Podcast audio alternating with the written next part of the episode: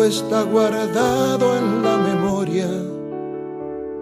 Sueño de la vida y de la historia.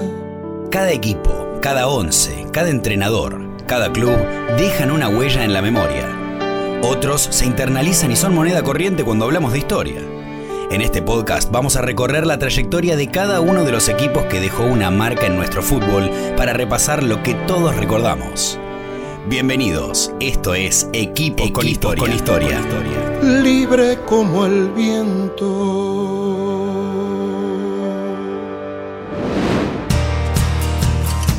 Dicen que hay equipos que quedan en la retina de la gente a pesar de no haber salido campeones. El ejemplo a nivel mundial más emblemático es sin dudas la Holanda que comandaba Johan Cruyff en 1974.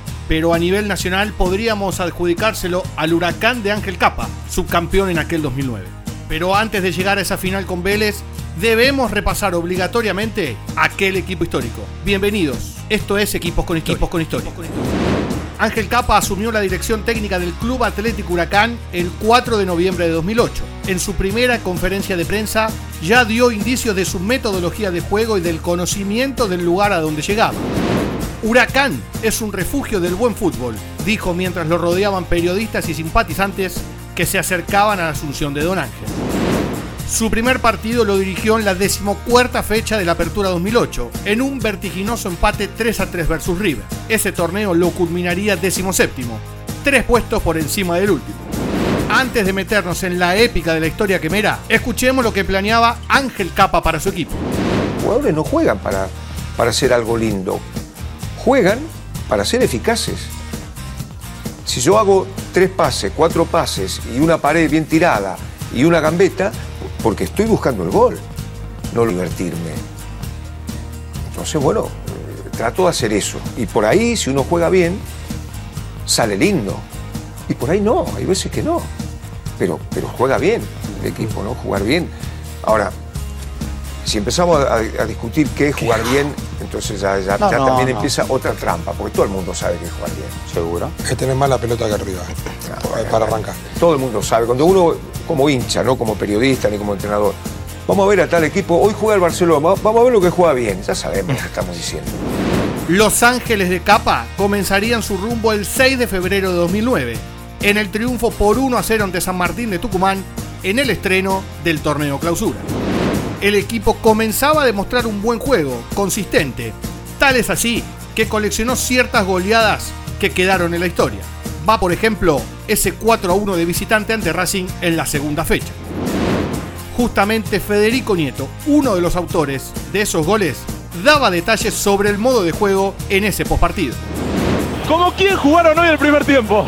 Hoy, como dice Ángel, jugamos como, como el Arsenal, como el Barcelona, jugamos un partido espectacular. ¿Vos eras Zetó? Y parecía, no, la verdad, no, contentísimo, el equipo jugó un partidazo. Llegamos a la fecha 8. Huracán ocupaba el quinto puesto en la tabla de posiciones. Pero para seguir subiendo, debía enfrentarse al Colón de Santa Fe y un viejo conocido en el club, Antonio Mohamed. El resultado, derrota por 1 a 0 en el Ducó. Sin embargo, después de ese partido, el ídolo de Parque Patricios haría este descargo. Claro, él quería que Huracán sea Yo dije que, que yo quería ganar porque me iba a Colón. Ojalá que Huracán sea campeón. Ah, por eso, por eso, porque digo que entonces no querés salir campeón vos, obvio. Ojalá. Si, si es el año de Huracán que sea campeón, yo quisiera que Huracán sea campeón, como hincha. Y si de goleadas históricas hablamos, para siempre quedará en la retina la paliza que le propinó a River por 4-0. Doblete de Pastore, tantos de Medina y Toranzo. Poco a poco el globo comenzaba a escalar posiciones, quedaba tercero y Kevin Cura, una de las revelaciones de ese equipo, hablaba del recontra crack Javi Pastore. También remarcaba la confianza que les daba el técnico. Es un fenómeno. Que... Pero bueno, también quiero, quiero resaltar eh, la confianza que nos dan en el cuerpo técnico para, para que podamos jugar, jugar este tipo de partidos y hacerlo de la mejor manera. El campeonato seguía avanzando. La hinchada se ilusionaba. Y Mario Volati, aquel cinco relojito de este equipo, con total sinceridad, hacía un balance de lo que demostraba el equipo hasta el momento. La verdad se nos venía complicando la cosa. Eh, ellos hicieron un planteo muy bueno, por ahí bien organizado y no, no supimos por ahí cómo entrar eh, con el, con el tiki tiki, ¿no? Pero bueno, creo que también sacamos otra cosita de libreto como disparo de afuera. Llegó el clásico de barrio más famoso del mundo. Claro, el clásico porteño. San Lorenzo frente a Huracán. Huracán frente a San Lorenzo. Este partido sin duda servía para asentar las intenciones de campeonar, pero no solo para eso. Era dar un paso hacia adelante para que el equipo Sensación se transforme definitivamente en candidato. Partido tosco, trabado, victoria 1 a 0 y un Ángel Capa entre chicanero y crítico decía lo siguiente. Creo que era un partido para definirlo mucho antes y holgadamente, porque era un partido donde San Lorenzo arriesgó todo porque iba perdiendo y te regaló la cancha prácticamente para ir hasta el gol. Y Ángel estaba enojado. Décimo octava fecha y todo el pueblo quemero se ilusionaba cada vez más. Claro, estaban muy cerca de ser campeones y a postre se floreaban al meterle tres goles a Arsenal y Matías de Federico, autor del último tanto, lo tenía bien claro. Estaban más que obligados. Para mí lo personal no, no sirve, creo que, que este equipo luchó para eso y creo que, que se lo merece con total claridad. Última fecha y Huracán se mide por cuestiones del destino, de calendario y de la película ante el Vélez de Ricardo Gareca. El quemero había alcanzado nada más y nada menos que la primera posición del campeonato a tan solo una fecha del final. El quemero quería coronar nada más y nada menos que ante su inmediato perseguidor que peleó por el título hasta la última fecha igual que el equipo de Capa. Pero antes del partido, todo el drama y las polémicas, el entrenador dio una charla motivacional. Esto les decía Ángel Capa a sus dirigidos. Este es el último partido, lo único que me sale a mí es agradecerle. Agradecerle porque la pasamos muy bien todas las semanas, todo el campeonato, conviviendo, jugando. Les tengo que agradecer porque se llenaron de orgullo a todos, a todo el fútbol argentino, a su familia, y eso es importantísimo, nos llenaron de felicidad a la gente, porque reivindicaron el estilo nuestro, el fútbol que tanto queremos. Y además, y por último, gracias porque me hicieron a mí mejor entrenador. El encuentro comenzó completamente picado. Granizo a los 20 minutos del primer tiempo, más algunos fallos arbitrales discutibles y aquel penal que Monzón le contuvo al uruguayo Hernán Rodrigo López fueron lo más destacado de la primera mitad. Hasta acá, más allá de algún fallo, parece un partido normal, pero a partir del segundo tiempo todo se quebró. Falta de la Ribey sobre Monzón en el gol de Maxi Morales para poner el 1 a 0. Desesperación quemera y estos gritos de capa en el último minuto de juego. Hasta el otro lado. La pelota quieren esconder ahora. Cagones de mierda. Sí, Don Ángel tenía razón. Efectivamente habían escondido algunas pelotas, pero el campeón fue Vélez. Uno que lo vivió de cerca fue Gabriel Bracenas, árbitro de ese partido, que se ganó la antipatía de toda una hinchada. Desde el vamos, así recuerda la jornada. Primero estábamos en contexto de una pandemia de la gripe A. Se habían, estaba todo cerrado, todos los bingos, los casinos, la, la, la- el teatro, todo, y el fútbol se jugaba. Había cuántas gente en la cancha de Vélez, 50.000 personas. ¿Cuánto tiene Vélez para habilitar, más o menos? Parecía que mucha gripe no había.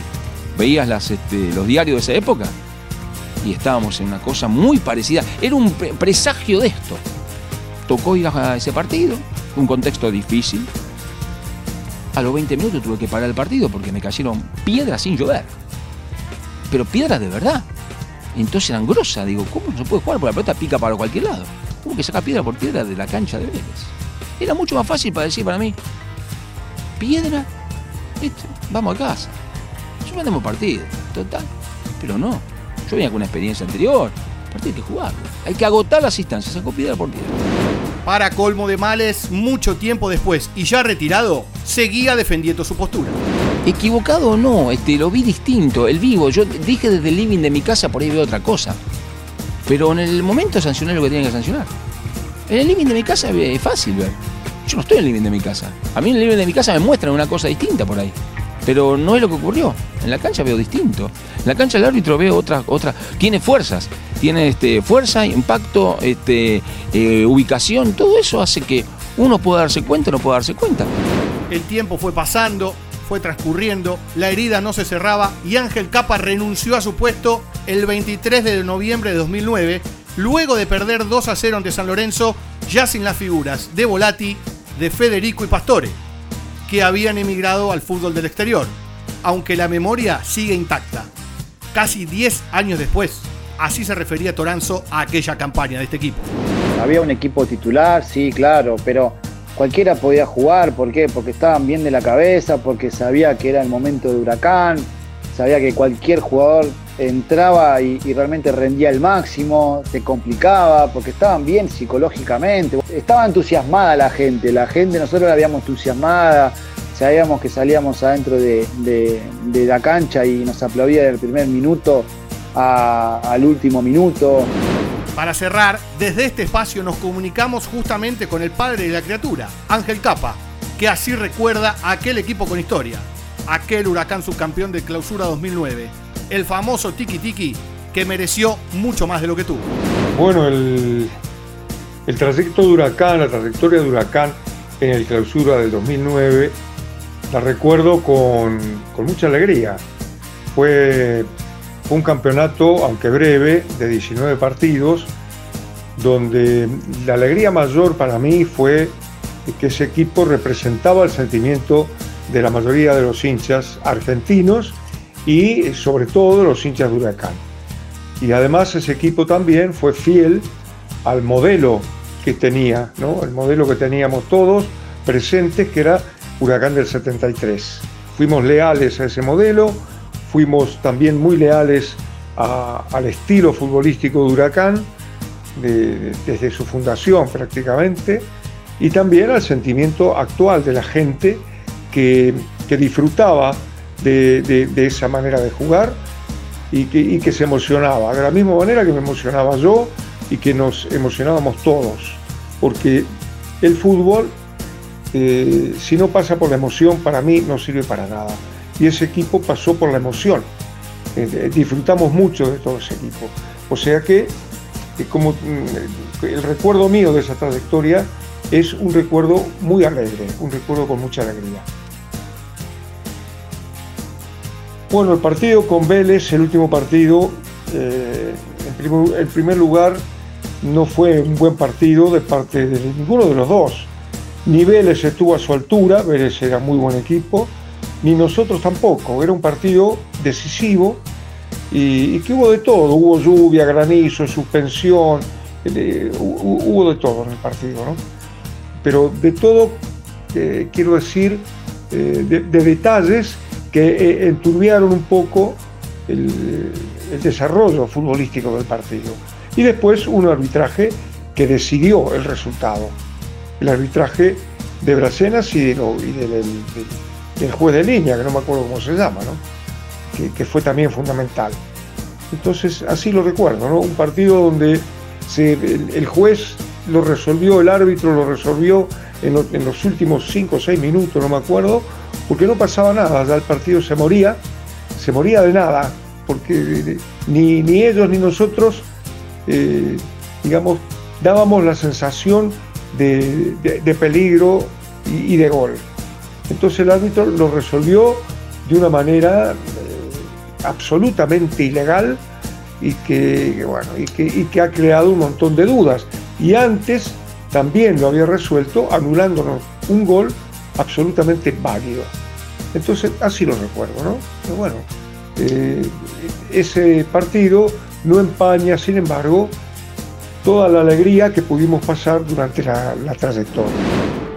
Equipos con Historia es una producción de Hernán Sisto, Facundo Ordóñez y Brian Bustos. Gracias por acompañarnos y nos reencontramos en el siguiente capítulo. Todo está guardado en la memoria sueño de la vida y de la historia, libre como el viento.